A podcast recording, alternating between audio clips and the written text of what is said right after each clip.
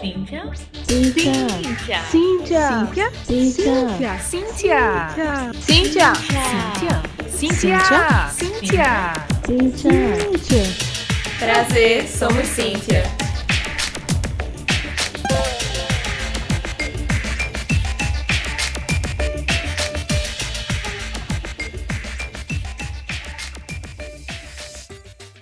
Oi, gente, aqui é a Lê. Aqui é Erika. Estamos no nosso quarto episódio do podcast Somos Cíntia. Estamos muito felizes, estamos adorando as mensagens que vocês estão mandando nas nossas redes sociais, arroba Grupo Cíntia. Se você não segue, vai lá seguir, tanto no Instagram quanto no Twitter. Então, se você tá escutando a gente pela primeira vez e viu esse nome aí, Somos Cíntia, e clicou e tá escutando a gente, e não sabe o que nós somos, então, a gente é um grupo do Centro de Informática da UFPE, feito para apoiar e incentivar mulheres na computação. O grupo é aberto a qualquer pessoa, seja homem ou mulher, que queira participar, e você é muito bem-vindo. Sendo a primeira vez ou não, se você ainda não escutou os outros episódios, já que esse é o nosso quarto, vai lá escutar, que estão muito legais. Cada um a gente traz uma pessoa diferente para falar aqui, e tá sendo muito interessante. E hoje a gente trouxe para conversar com a gente Lavília Paganini, que é estudante de ciência da computação, lá do Centro de Informática. Ela vai contar pra gente sobre o TCC que ela fez, sobre a participação feminina em hackathon. E aí, para quem não sabe o que é hackathon, de maneira bem simplificada, é um tipo de competição ou não, mas onde as pessoas se juntam para desenvolver um aplicativo, para desenvolver uma solução, normalmente baseada em algum tipo de problema, algum tipo de proposta que é dada durante o evento. Em geral, é um evento que acontece mais ou menos ali em 48 horas, normalmente começa numa sexta-noite, vai até o domingo. Participam pessoas de computação, pessoas de design, pessoas de outras áreas. Normalmente tem pessoas mentorando e ajudando a desenvolver a solução. Muitas vezes tem premiação. Então é um evento muito bacana para introduzir as pessoas também no mundo do desenvolvimento, né? No mundo dos projetos. É um tipo de evento que atrai muitas pessoas. E aí, não diferente muito da área, as mulheres não são tão constantes, não são tão presentes nesse tipo de evento. E Lavínia estudou um pouquinho sobre isso e vai contar pra gente como é que foi essa pesquisa dela, o que, que ela descobriu.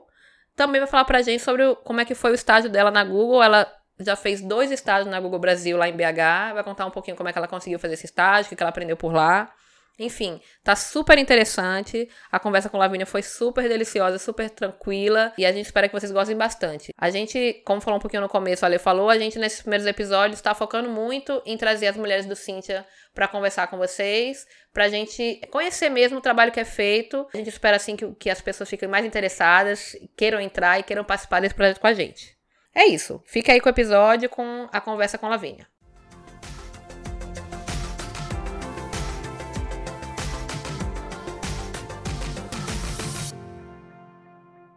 Oi, Lavínia. Obrigada por, por, você estar aqui conosco. Começando com aquela pergunta clássica: quem é você na fila do pão? Meu Deus. Ok. É, meu nome é Lavínia Paganini. Atualmente eu sou estudante de graduação no Centro de Informática. Eu já fui estagiária duas vezes na Google. E esse ano eu participei do Grace Hopper. E além disso, eu também sou cosplayer e tenho vários hobbyzinhos. E é isso. Eu tenho 21 anos também. Massa. Você pesquisa sobre a participação feminina em hackathons. A gente já explicou no começo desse episódio o que era um hackathon, mas conta para todo mundo mais sobre essa sua pesquisa. Certo. É, já que vocês já explicaram o hackathon, eu não vou precisar repetir. É, porém, a pesquisa foi basicamente descobrir por que mulheres não estão participando desse tipo de evento, se está relacionado com um baixo índice de participação feminina e também analisar o cenário aqui dentro do Recife, então foi uma pesquisa mais local. As conclusões que a gente chegou foi basicamente não está interligado com esse baixo índice feminino, elas não continuam não indo por motivos próprios, incluindo que elas não se sentem representadas ou então elas não se sentem motivadas e encorajadas para participar desse tipo de evento, com risco até de sofrer, por exemplo, preconceitos ou é, problemas sociais por não estarem é, à vontade durante o evento. Por que, que você decidiu investigar isso? Na minha entrada só tinham duas mulheres e quando é, você chega, você fica meio incomodado por ser uma das poucas presenças femininas. E eu tinha visto a tese de Cacau, que foi basicamente de participação feminina em hackathons, tinha achado bastante interessante e Kiev chegou perguntando se alguém tinha interesse de fazer um TCC nessa área e eu prontamente fui falar com ele e achei muito bom. Só uma correçãozinha, que Cacau foi a entrevistada do nosso primeiro, segundo episódio, e ela falou sobre a participação feminina em Game Jam. Se você ainda não conferiu esse episódio, vai lá ouvir. Foi um TCC, né? Esse trabalho? Sim, foi um TCC. Ele já foi defendido no último semestre e está disponível na página de TCCs do 2019.1. Pronto, a gente vai deixar todos esses links na descrição desse episódio. Você já contou aí no começo, na sua apresentação, que você participou é, do Grace Hopper Celebration, né? Que é o maior encontro mundial de mulheres na tecnologia. Conta pra gente um pouquinho mais o que é esse evento e como foi participar dele. O evento esse ano ele foi realizado em Orlando. Ele teve 25 mil participantes, a maioria deles eram mulheres, e eu consegui a bolsa por ser estagiária na Google. Foi bem interessante porque tem várias palestras, mulheres de todos os níveis de carreira. Tinha uma menina que ela tinha 19 anos, que ela fazia podcasts e estava discursando lá junto de outras mulheres incríveis. E fora isso, ele tem uma parte bem interessante de Career Fair, que tem várias empresas onde você pode aplicar para estágios e new grad positions. E fora isso, acho que a coisa que eu mais gostei foi ver que a gente não tá sozinha. E a meta desse ano para eles foi até 2020 a gente ter 50-50 na computação. É uma meta bem ambiciosa, mas está motivado chegar Tomara lá. que dê certo. É, teve alguma mulher que te chamou a atenção que falou lá? Eu acho que a que mais chamou a atenção foi a criadora do evento, que ela deu a palestra de abertura e de encerramento, e ela estava falando que apesar dessa meta de 50-50 parecer meio impossível hoje em dia, a gente é capaz de mudar o mundo, a gente é capaz de fazer coisas que vão encorajar as mulheres, que vão trazer todas elas até lá e que a gente consegue fazer. Consegue. No Cíntia, você, juntamente com a Natália Paiva, que a gente espera que venha em breve contar a sua história. Fica o convite, viu, Natália? Que organizou o Hack Girl. Conta pra gente como que foi. Esse projeto do Hack Girl, ele surgiu inicialmente porque eu precisava de uma amostra para fazer meu TCC, que era basicamente simular um cenário mais competitivo, onde a maioria das hackathons que eram ilustradas para chamar pessoas do gênero feminino é, eles não eram competitivos e geralmente não tinha virada. E a gente fez, poxa, e se a gente fazer num ambiente competitivo, será que esse é o problema ou será que é o, outros fatores que ligam a isso? E quando eu encontrei com Natália no corredor, ela basicamente disse que estava interessada em fazer um hackathon. Eu fiz, eu preciso fazer um hackathon, bora fazer junta. Tinha três meses para organizar tudo e é isso de Hack Girl, primeira edição. E a gente teve mais de 100, teve mais de 203 inscrições, sendo elas mais de 80% feminina. E teve pessoas de fora do estado, teve gente que era fora da UFPE, teve da UPE, é, da Católica, César School e da UFCG também. De outras áreas fora a computação?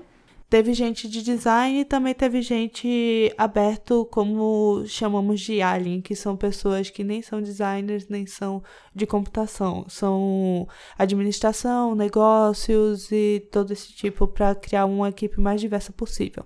E assim, para organizar um evento desse dá trabalho, né? Como que foi essa experiência de organizar? Que dica que você dá para quero organizar aí um hackathon é, foi bem trabalhoso. Eu não esperava a quantidade de trabalho que ia precisar. Acho que a primeira dica é não tenha medo de buscar patrocínio. Então, eu entrei numa empresa aqui no Porto Digital perguntando se tinha alguém que eu pudesse falar, porque eu queria organizar um evento. E, surpreendentemente, isso deu uma resposta positiva, eu consegui um contato de uma pessoa. E eu acho que, fora isso, é acreditar na sua ideia. Se você acreditar que aquilo vai trazer um benefício, você começar a correr atrás, começar a correr atrás de participante, divulgação, seu evento pode sair e vai ser um sucesso. Outra coisa que você já deu spoiler no início é que você acabou de voltar de um estágio na Google e pelo que a gente viu lá no seu LinkedIn, você já foi duas vezes, né? Conta um pouquinho pra gente como é que foi, é, como é que você conseguiu esse estágio, como é que foi a sua experiência por lá, é, como é que é, é trabalhar é, dentro da Google Brasil. Certo. É, eu consegui o estágio é, pela primeira vez quando teve a divulgação lá no lista de e-mails do Grade, dizendo que eles estavam com vagas disponíveis para software engineer. O primeiro ano que eu tentei, eles não estavam abertos porque eu ainda estava muito longe de me formar. E eles ficaram de entrar em contato no ano seguinte. Ano seguinte chegou a entrar em contato. Fiz a entrevista. Para fazer a entrevista, eu estudei bastante pelo Cracking the Code, Lit Code, sites que já são bem reconhecidos e bastante divulgados até. E fora isso, é, da primeira vez que eu trabalhei, eu trabalhei na parte de busca, que eu fiz um, uma feature nova para eles, usei bastante C++. E esse segundo estágio, eu basicamente, por já ter feito o primeiro, eu não precisei passar pela entrevista, eu só recebia sim ou não, se eu ia poder fazer o estágio ou não. E foi basicamente usando Android e Java. Então eu fiz meio que full stack, eu fiz tanto a parte de back-end quanto front-end. E as duas experiências foram bem diferentes uma da outra, o que foi bem importante para o meu crescimento. E eu não senti em tempo nenhum que o que eu estava fazendo ia ser inútil. Eu me sentia parte da empresa e você convive com o dia a dia realmente como é um so ser um software engineer em, um, em alguma empresa grande, sabe? Você, é. desculpa, você ficava quanto tempo? Quatro horas, seis horas? Eu ficava seis horas lá e eu tava morando em Belo Horizonte, no caso. E a outra curiosidade é que Belo Horizonte é o único escritório de engenharia que a gente tem na América Latina. O de São Paulo, ele é só um escritório de negócios. Ah, legal. Eu não sabia que era da América Latina, eu sabia que era do Brasil, mas não da América Latina. Outra coisa, assim, o que você destacaria se você pudesse escolher uma, uma coisa, uma experiência, um aprendizado para dizer assim, isso aqui valeu minha ida? Pode ser até dois, né? Já que foram diferentes casos, mas você consegue, o que, que você consegue pensar assim? Certo. A primeira coisa que eu destacaria nesse é que eu tive a experiência de como é trabalhar com um time internacional. Então, por exemplo, meu time não estava todo em Belo Horizonte, tinha gente que estava em Mountain View, que é nos Estados Unidos, tinha gente que estava em Sunnyvale, e você participava de reuniões, então você sabia como é lidar com um time multicultural. Então, as reuniões eram em inglês e você praticava o tempo todo e você estava vendo como decisões estavam sendo tomadas. E não necessariamente tudo depende de você, sabe? Depende de outras pessoas do time também. E nessa coisa do inglês, você já tinha prática para conversação ou você pegou lá nessa experiência? Então, eu tinha uma certa prática, mas lá eu tive que melhorar para poder me comunicar de forma mais fluente. Então, eu tinha uma habilidade de ter conversação, mas minhas apresentações eu ficava muito segura. Então, para ter segurança, eu comecei a ter meetings com meu gerente em inglês para eu começar a praticar e ficar menos nervosa na hora que eu ia falar.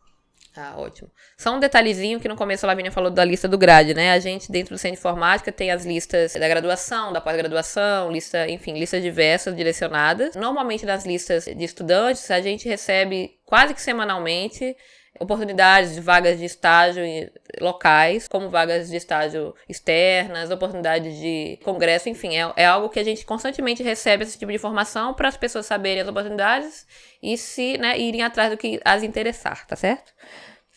O sim é legal, entre lá.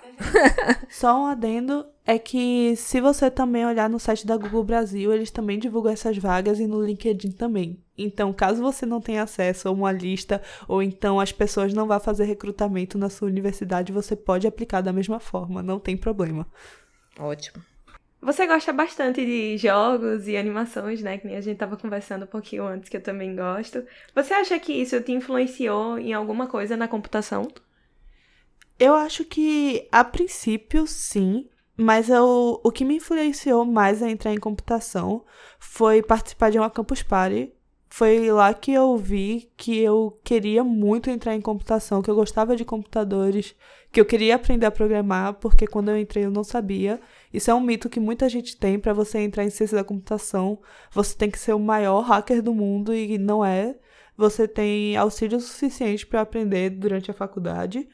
E jogos, eu admito que eu passei a ficar mais fã de jogos depois que eu entrei na faculdade. Mas com certeza tem coisas que você vê em jogos que você acha absurdo e você fica imaginando como foi feito ou então como a pessoa conseguiu deixar aquilo limpo o suficiente para rodar no celular. Você tem algum jogo preferido? Eu admito que é Just Dance, mas se for jogos que envolvam, por exemplo, histórias ou que sejam mais populares, eu acho que ultimamente eu tô na vibe de jogar Fire Emblem, porque eu acabei de comprar um Switch. Então o Switch tá na minha vida, eu tô viciada no Switch. Que meus professores não escutem. Mas tá tudo certo. em termos de influência, assim, para você fazer computação, além da Campus Party, você citaria mais alguma coisa? Além disso, eu acho que é bem importante mencionar que tanto meu pai quanto minha mãe sempre foram super ok de eu fazer computação. Então, minha mãe é médica e todo mundo olhava para mim e perguntava se eu ia fazer medicina. E quando eu falei para minha mãe, mãe, medicina não é para mim, eu quero fazer computação, ela foi a primeira a me apoiar. Se é isso que você gosta, eu acho que tem tudo a ver com você, vá fazer, não tem problema nenhum. Vai ser um pouquinho difícil porque só tem homem na área, mas você vai se dar bem. Ainda falando um pouquinho de influências, você faz parte do Cíntia, né? A gente tá, inclusive, para quem tá nos ouvindo desde o começo, a gente comentou um pouco sobre isso. Eu digo do começo dos primeiros episódios, a gente vai priorizar nesses primeiros, né? Primeiros episódios, falar com pessoas que fazem parte do Cíntia. E aí, você acha que o Cíntia contribuiu para essa sua jornada na graduação? Desde que ele apareceu, você já está antes do Cíntia, né? Você pode dar um feedback assim, antes do Cíntia e depois. Teve uma diferença? Como é que você acha que impacta os outros estudantes? Você acha que tem impacto dentro do Sim? Fala um pouquinho pra gente. Eu acho que a gente começou já tendo o impacto de unir todas as mulheres do centro, incluindo é, gente de diferentes níveis, então professoras ou estudantes do primeiro período, o que eu acho bem importante, essa irmandade de unir todas as pessoas. E fora isso, a gente já começou a ter eventos como ajudar o Programaria a fazer o workshop para o pessoal do ensino público, o próprio Hack Girl, porque eu entrei em contato com outra menina que era do Cinti, que era a Natália. Então, eu acho que tá tendo um potencial muito grande e acho que a gente pode ainda melhorar isso e trazer mais e unir mais e fazer esses eventos serem mais especializados e a gente trazer um impacto ainda maior porque eu acho que ainda está um pouquinho separado demais. Então, temos ações pontuais, mas não temos nada muito grande. E eu acho que a gente tem potencial para fazer coisas muito grandes. Carla mesmo, ela se esforça bastante. Carla foi a pessoa que uniu, começou com a ideia do Cynthia. E eu acho que a gente tem potencial para fazer ainda mais. É ótimo que a gente deixe de novo convites, né? É, para quem não participa ainda do Cynthia participar. Quem tá ouvindo a gente quiser entrar em contato, entra pelo Instagram, né, pelo Twitter, para saber como participa, como é que pode fazer parte. Esse convite se estendendo a estudantes, se estendendo às professoras, estudantes mulheres e homens, e até quem é de fora e quer participar também consegue, é só entrar em contato com a gente.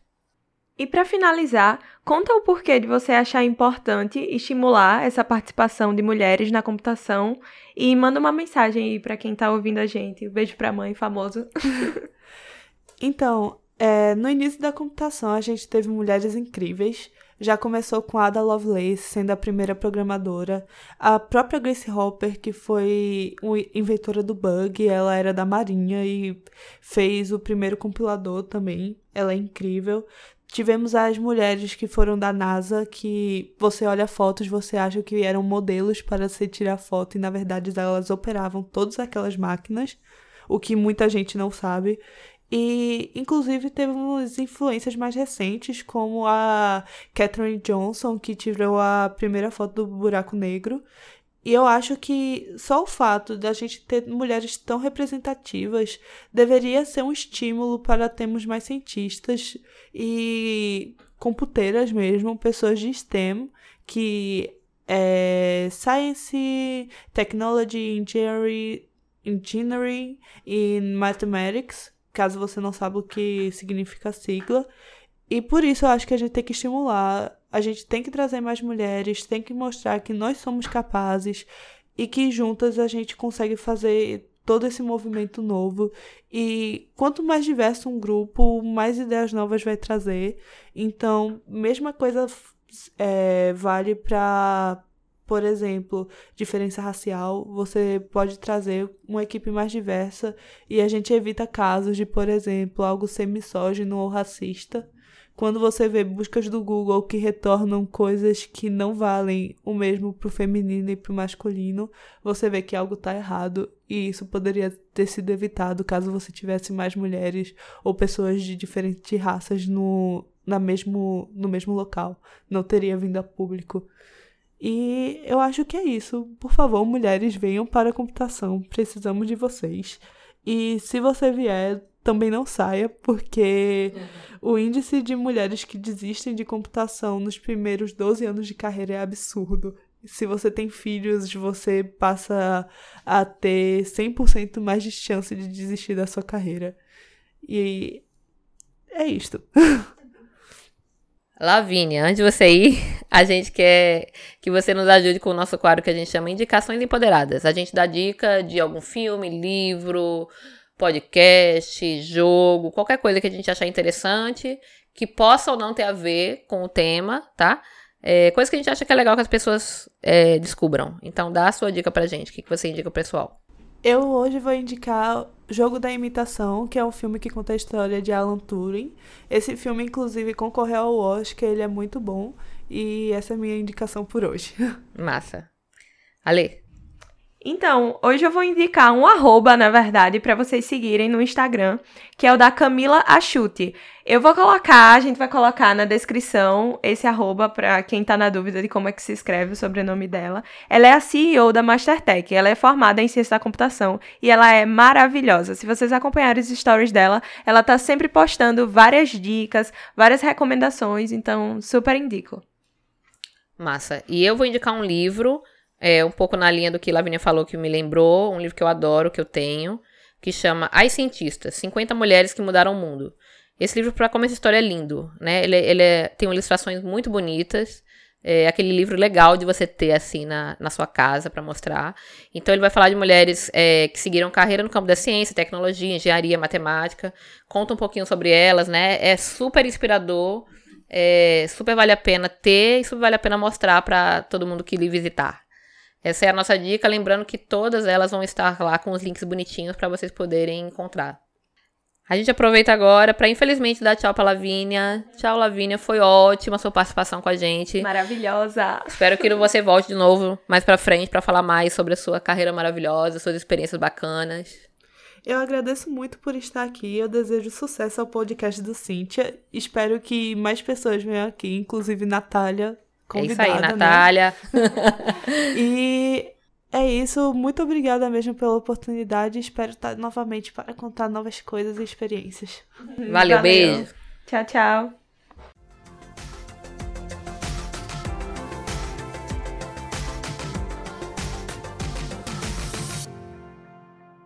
No nosso quadro Quem é essa maravilhinda, onde a gente descreve para vocês alguma mulher fantástica e quer que vocês digam pra gente quem é essa mulher fantástica. Nós estaremos colocando no Instagram um box para vocês colocarem lá quem que vocês acham que é essa maravilhinda. Também podem twittar usando a hashtag SomosCíntia, que estaremos olhando todas as mensagens que vocês estão mandando pra gente e estamos adorando esse feedback. A maravilhinda da vez passada é Cláudia Maria Bowser Medeiros. Ela é doutora em Ciência da Computação pela Universidade de Waterloo, no Canadá.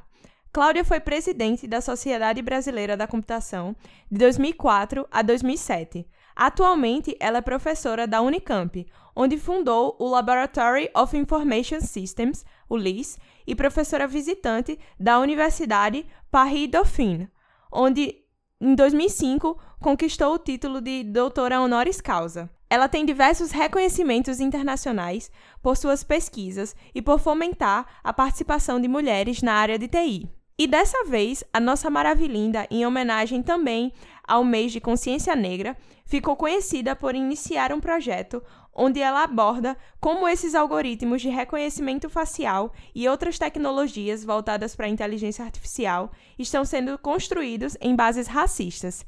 E então, quem é essa maravilhinda? Antes de finalizar, nossas dicas de eventos para vocês. Se você está ouvindo esse podcast no dia que ele saiu, dia 21, você ainda vai conseguir participar do Colabora 2019, que é um evento de design e a gente super recomenda para todas as pessoas, inclusive, especialmente para quem faz computação. Ele acontece lá na César School. A gente vai deixar o link pro site para você ver a programação. Tem muita coisa interessante, provavelmente vai ter alguma coisa que te interessa. E no dia 29, a gente também já falou no podcast passado, vai acontecer o Cyber Woman Challenge, que é um evento gratuito e exclusivo para mulheres estudantes de graduação e pós-graduação que pretendem atuar na área de tecnologia da informação e para profissionais de administração pública federal que também já atuam nessa área. Esse evento, nesse evento você vai ter a oportunidade de aprender algumas coisas sobre segurança e de fazer simulações, como por exemplo, ataques, como você se defender de ataques. Então vai ser muito interessante. Dá uma olhadinha no site que de repente você ainda consegue participar com a gente. Eu tô falando a gente porque o Cintia tá ajudando a organizar esse evento, o Centro de Informática tá ajudando a organizar esse evento, né, nesse ano, 2019. Então, se você tiver dúvida, você também pode mandar mensagem que a gente ajuda você a entender melhor do que, que se trata. Gente, brigadão por terem ficado com a gente até agora. A gente agradece mais uma vez a participação de Lavínia, foi muito legal essa conversa com ela. Queremos lembrar é, que estamos no Twitter e no Instagram com arroba Grupo Cíntia. Mandem mensagem, mandem feedback. Não esqueçam de colocar a hashtag Somos Cíntia e a hashtag Mulheres Podcaster para divulgar mais uma vez eu quero lembrar da importância e agradecer muito a quem divulga, né? A gente ainda tá muito novinha, muito desconhecida nessa gigantesca podosfera e ajuda demais a gente a divulgar nosso projeto, nossas conversas e tornar, e tornar esse podcast cada vez melhor. Obrigada mesmo por vocês terem ficado conosco. Esperamos encontrar vocês novamente daqui a 15 dias. Cheiro! Tchau, tchau!